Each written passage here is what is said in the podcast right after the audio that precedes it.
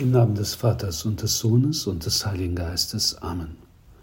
Komm, Heiliger Geist, erfülle die Herzen deiner Gläubigen und entzünde in ihnen das Feuer deiner Liebe. Sende aus deinen Geist und alles wird neu geschaffen und du wirst das Angesicht der Erde erneuern. Lasset uns beten, o oh Gott, dass durch die Aussendung des Heiligen Geistes deine Gläubigen belehrt. Gib, dass auch wir in demselben Geiste das, was recht ist, erkennen und uns seines Trostes allzeit erfreuen durch Christus unseren Herrn. Amen. Der heilige Paulus hat einmal gesagt, wir können nicht beten außer im Heiligen Geist. Und so haben wir jetzt auf den Heiligen Geist geschaut, wir haben um seine Kraft gebeten und wollen uns nun in dieses vertrauliche Gespräch mit Gott hinein bewegen. Die Fastenzeit steht vor der Tür und ich denke, dass es gut ist, wenn wir uns schon ein bisschen darauf vorbereiten und so einige Themen besprechen in der Gegenwart Gottes, die sehr entscheidend sind für unser ganzes Leben. Die Fastenzeit ist ja eine Zeit, in der wir uns gerade ja, so diese Kernthemen unseres Lebens vor Augen stellen und uns von Gott helfen lassen, uns letztlich von allem zu befreien, was uns krank macht und was uns fesselt. Und genau das sollen, wollen wir uns zuerst einmal anschauen. Was ist Freiheit? Wir können sagen, die Freiheit ist eine Fähigkeit, das Gute zu wählen. Es ist ein gewaltiges Geschenk, das Gott uns gegeben hat. Es ist ein Geheimnis der göttlichen Weisheit, dass Gott als er uns nach seinem Bilde schuf, eben dieses Risiko der Freiheit eingehen wollte. Ja, es ist ein Risiko, denn es ist ja auch dann eingetreten, der Mensch kann sich von Gott trennen. Er ist für Gott geschaffen, zu einer Gemeinschaft mit ihm, aber er kann seine Fähigkeit, das Gute, also letztlich Gott und sein seinen Willen zu wählen. Er kann also das ablehnen und ähm, er kann eben etwas anderes wählen. Schon am Anfang der Geschichte der Menschen ist das so. Wir, wir hören vom Sündenfall, von der Geschichte der Sünde, die es ist, wie wir wissen, eine uns in Bildern ähm, dargestellte Wirklichkeit, die eben geschehen ist. Und worin besteht eigentlich der Kern dieses, dieses, dieses Ereignisses? Es besteht darin, dass der Mensch auf die Versuchung des Satans hin Gott misstraut und eben in die, diese Falle geht, das Gute selbst zu bestimmen. Der Satan hat ihm gesagt, hat Gott euch verboten, von dem Baum zu essen? Also Gott verbietet, Gott schränkt euch ein, Gott, Gott beherrscht euch.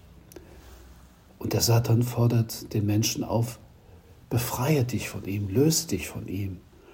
Lass dir von ihm nichts sagen, sondern gib dir selbst das Gesetz. Ja, und der Mensch fällt darauf hinein. Er wird dann nicht ganz in diese tiefe, in diesen tiefen Abgrund stürzen, wie der, wie der Satan es getan hat mit seiner Weigerung, Gott, ja, letztlich Gott Liebe zu schenken. Aber der Mensch wird verletzt. Er fällt herein auf die Versuchung des Satans und bestimmt selber das Gute. Aber der Mensch weiß nicht, wer er ist und was das Gute ist. Es muss ihm gesagt werden.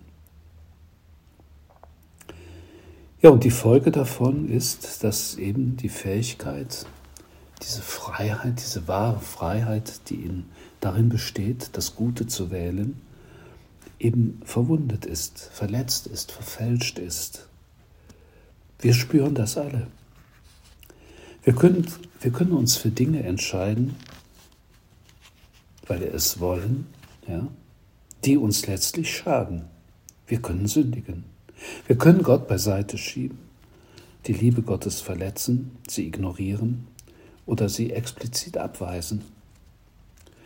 Unsere Freiheit wird dann nicht mehr eine Fähigkeit sein, das Gute zu wählen, sondern ja, sie wird letztlich gar nicht mehr da sein.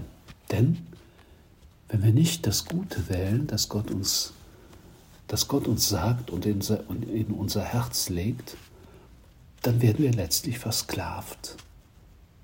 Dann wird es eine Scheinfreiheit. Dieses sozusagen absolute Freisein, wir könnten es so definieren, dass, äh, also das ist eine falsche, eine falsche Auffassung, aber sie, sie, sie wird, Freiheit wird oft so verstanden, dass man sagt, ich will, ich will tun können, was, was ich will, ja, und niemand soll mir sagen, was ich tun soll. Also eine absolute Freiheit in Anführungszeichen, eine Scheinfreiheit, denn letztlich werden wir dann zum Spielball von anderen Kräften, von unseren ja, äh, Instinkten, kann man sagen, ja, von, von anderen, die uns bestimmte Dinge vor, äh, vor, vorspielen und so weiter. Henry Newman hat einmal Folgendes geschrieben.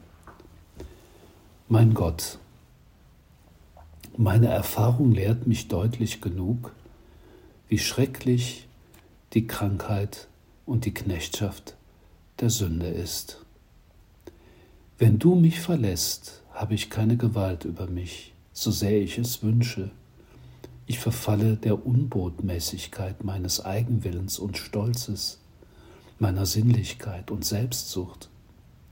Sie beherrschen mich täglich mehr, bis ich nicht mehr zu widerstehen vermag. Allmählich wird der alte Adam, der in mir lebt, so stark, dass ich zum Sklaven werde. Ich sehe ein, dass dieses oder jenes Unrecht ist und tue es doch. Ich beklage mich bitter über meine Knechtschaft und vermag sie doch nicht abzuwerfen. Welch eine Tyrannei ist die Sünde. Sie ist wie eine schwere Last, die mich lähmt und was wird das Ende sein? Um deiner kostbaren Verdienste willen, bei deiner allmächtigen Kraft flehe ich inständig zu dir, o oh mein Herr und Heiland. Gib mir Leben und Heiligkeit und gib mir Stärke. Heiliger Gott, gib mir Heiligkeit. Starker Gott, gib mir Kraft. Unsterblicher Gott, gib mir Beharrlichkeit. Heiliger Gott, heiliger, starker, heiliger, unsterblicher, erbarme dich unser. Ja, das ist ein schönes Gebet, wo wirklich ja, das Herz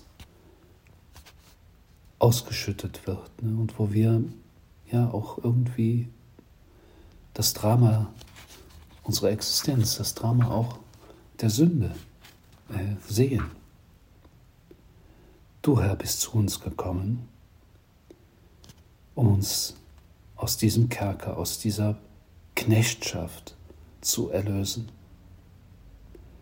Und da gibt es eine ganze Menge wunderbarer Schriftstellen, ja, die uns diese Tat Gottes so, so herrlich vor Augen stellen. Im Römerbrief, wo jedoch die Sünde mächtig wurde, da ist die Gnade übergroß geworden. Durch die Gnade entsteht eine neue, höhere Freiheit, zu der Christus uns befreit hat. Galater. Durch seine Worte und Werke befreit der Herr uns von Sünde. Und alle seine Werke haben erlösende Wirklichkeit. Ja, es ist so. Nach Gottes Licht zu leben, das macht uns frei und gibt uns immer mehr diese Fähigkeit zurück, das Gute zu erkennen und zu wählen. Deswegen schwingt in allen Geheimnissen unseres katholischen Glaubens immer dieses Loblied auf die wahre Freiheit mit.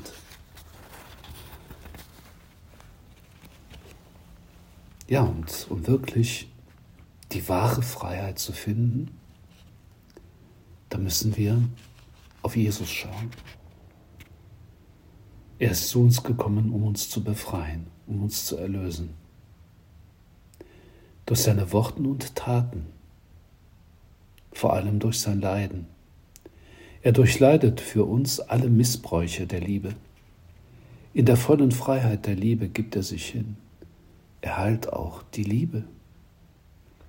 Er durchschreitet für uns den Todesschatten der Sünde und bahnt uns den Weg. Je mehr wir ihm folgen, desto mehr werden wir geheilt. Das Johannesevangelium berichtet von einem Dialog des Herrn mit einigen Leuten, die an ihn glauben. In den Worten des Herrn ertönt mit großer Kraft ein Versprechen, Veritas liberavit vos, die Wahrheit wird euch frei machen.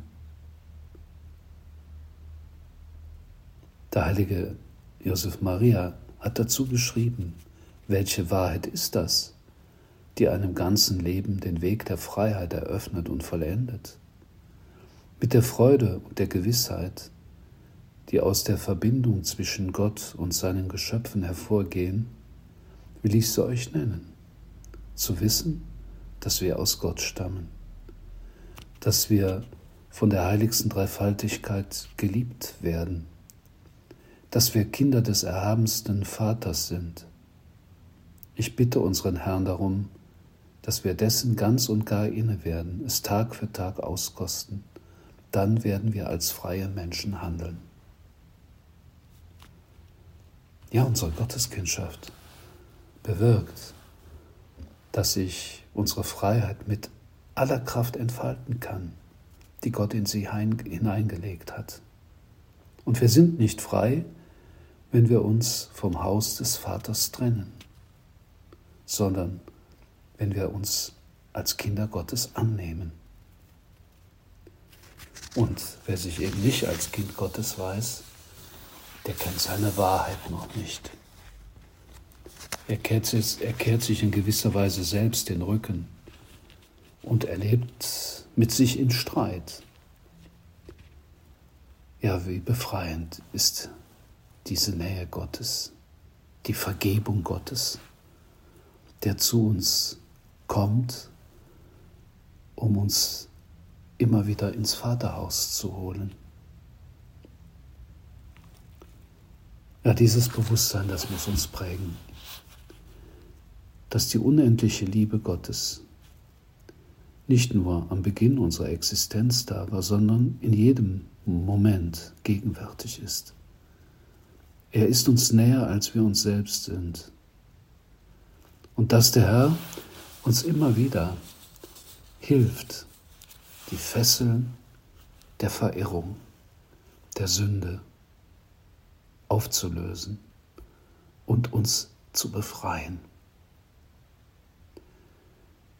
Ja, du möchtest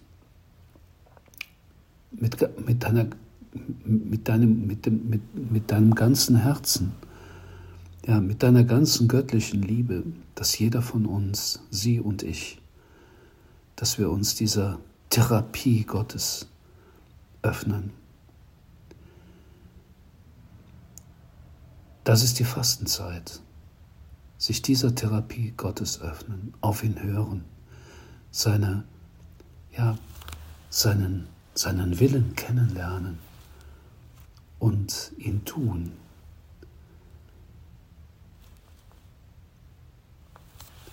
Kehrt um und glaubt an das Evangelium. So beginnt das öffentliche Wirken des Herrn und so können wir sagen, sollte auch die Fastenzeit beginnen. Kehrt um und glaubt. Kehrt um und öffnet euch mir. Ja, in der geistlichen Literatur, da wurden immer so drei Dimensionen, drei ja, große Stränge des Fastens vorgestellt, die vom heiligen Johannes abgeleitet worden sind. Er erwähnte einmal, dass es so drei Gegner gibt, gegen die wir antreten müssen. Die Concupiscentia canis, Concupiscentia coculorum et superbia vitae. Fleischeslust, Augenlust und Hoffart des Lebens. Der heilige Josef Maria hat das kommentiert und schreibt, die Begierde des Fleisches ist nicht allein das ungeordnete Streben der Sinne im Allgemeinen, auch nicht das sexuelle Begehren, das geordnet sein soll und in sich nicht böse, sondern vielmehr etwas echt Menschliches ist, das geheiligt werden kann. Ich sagte, dass die Begierde des Fleisches nicht auf eine ungeordnete Sinnlichkeit beschränkt sind. Ihre Folgen sind auch Bequemlichkeit, mangelnder Schwung, die Neigung, das Leichtere, das Angenehmere, den Weg des geringsten Widerstandes zu suchen, auch wenn es um den Preis eines Nachlassens in der Treue zu Gott geschieht. Ein solches Verhalten würde bedeuten, sich der Herrschaft jenes anderen Gesetzes, des Gesetzes der Sünde, bedingungslos zu unterwerfen, von dem uns der heilige Paulus warnt. Und er schreibt folgendes, Paulus, und so finde ich das Gesetz vor. Wenn ich das Gute tun will, stoße ich auf ein Gesetz, nachdem mir das Böse näher liegt. Dem inneren Menschen nach habe ich zwar Freude am Gesetz Gottes, aber ich nehme in meinen Gliedern ein anderes Gesetz wahr, das im Streit liegt mit dem Gesetz meines Geistes und mich dem Gesetz der Sünde unterwirft. Infelix ego homo, ich unglückseliger Mensch. Wer erlöst mich von diesem todgeweihten Leibe? Hört, was der Apostel antwortet. Die Gnade Gottes durch Jesus Christus, unseren Herrn. Wir können und müssen gegen die Begierde des Fleisches kämpfen, denn die Gnade des Herrn fehlt nie, wenn wir demütig sind. Ja, der zweite Feind von dem der heilige Johannes spricht, ist die Begierde der Augen. Worin besteht sie? Wir können sagen, es ist eine abgrundtiefe Gier, die uns nur schätzen lässt, was wir betasten können, was wir haben können, was wir sehen können. Es sind, können wir sagen, die, die Augen, die am irdischen kleben, aber auch Augen, die deshalb eben unfähig sind, das, was darüber hinaus, über das Irdische hinaus da ist, zu, zu, zu, zu entdecken und wahrzunehmen. Ja, wir können das Wort der Heiligen Schrift auch auf die Gier nach materiellen Gütern beziehen und darüber hinaus auf jene verzerrte Sicht, die uns alles, was uns umgibt, die anderen Menschen, unser Leben, unsere Zeit, rein menschlich betrachten lässt. Und ich denke, dass, dass wir das so erleben, ne? wie, wie, ja, wie auch der Mensch immer wieder so versucht ist, dass der Verstand, sein Verstand sozusagen absolut gesetzt wird und äh, ja, eben alles, was darüber hinausgeht, für äh, unwichtig oder un, un, Unexistenz oder, oder, nicht, oder nicht da eben äh, gesehen wird. Es ist so eine subtile Versuchung, die ja letztlich Gott beiseite schiebt. Er spielt keine Rolle, er ist unwichtig. Ich sehe ihn nicht, ich spüre ihn nicht. Und das, was wir hören, in seinen Prinzipien, in seinen Geboten, das ist mir einfach zu viel. Ja, dahinter steckt irgendwie so diese Versuchung, selbst wie Gott sein zu wollen, sozusagen das Absolute sein zu wollen und alles eben, was größer ist, einfach zu ignorieren, zu ignorieren. Gut, und dann gibt es den dritten Feind, wenn wir so wollen. Das ist die Folge von den beiden anderen. das ist die Superbia Vitae. Eben, es ähm, ist nicht nur ein, ein, ein bisschen Eitelkeit oder Selbstliebe, es ist eine unge, un, ungebremste und umfassende Aufgeblasenheit, also der Stolz. Und täuschen wir uns nicht, das ist das schlimmste Übel und der Ursprung aller Irrwege. Und der Kampf gegen den Hochmut, der muss beharrlich sein. Nicht von ungefähr hat man mal gesagt, dass diese Leidenschaft erst einen Tag nach dem Tod des Menschen stirbt. Es ist sozusagen der Übermut des Pharisäers, der sich einfach als die Mitte des Universums sieht, der selbstgerecht ist und über alle anderen urteilt, mit einer Arroganz, die dazu führt, die anderen Menschen zu verachten, sie zu beherrschen und zu misshandeln denn wo der Hochmut ist, da ist die Beleidigung und die Entwürdigung der anderen nahe.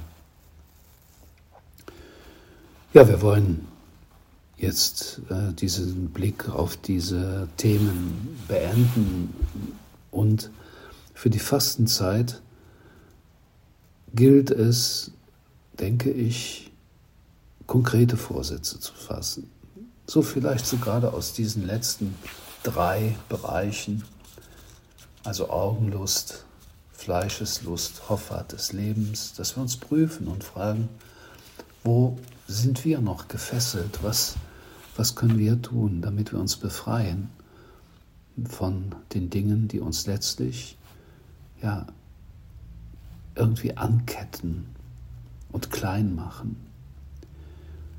Dazu brauchen wir auf jeden Fall die Gnade Gottes. Und die Fastenzeit, dass jede Zeit im Kirchenjahr hat so, so ihr besonderes Gepräge und ihre besondere Gnade. Wir können sagen, dass die Fastenzeit eben gerade die Zeit, die Gnadenzeit der Befreiung von, von, von, von, von den Fesseln der Sünde ist, von der Krankheit, ja, an der wir alle irgendwie leiden, mehr oder weniger. Wir alle sind Sünder.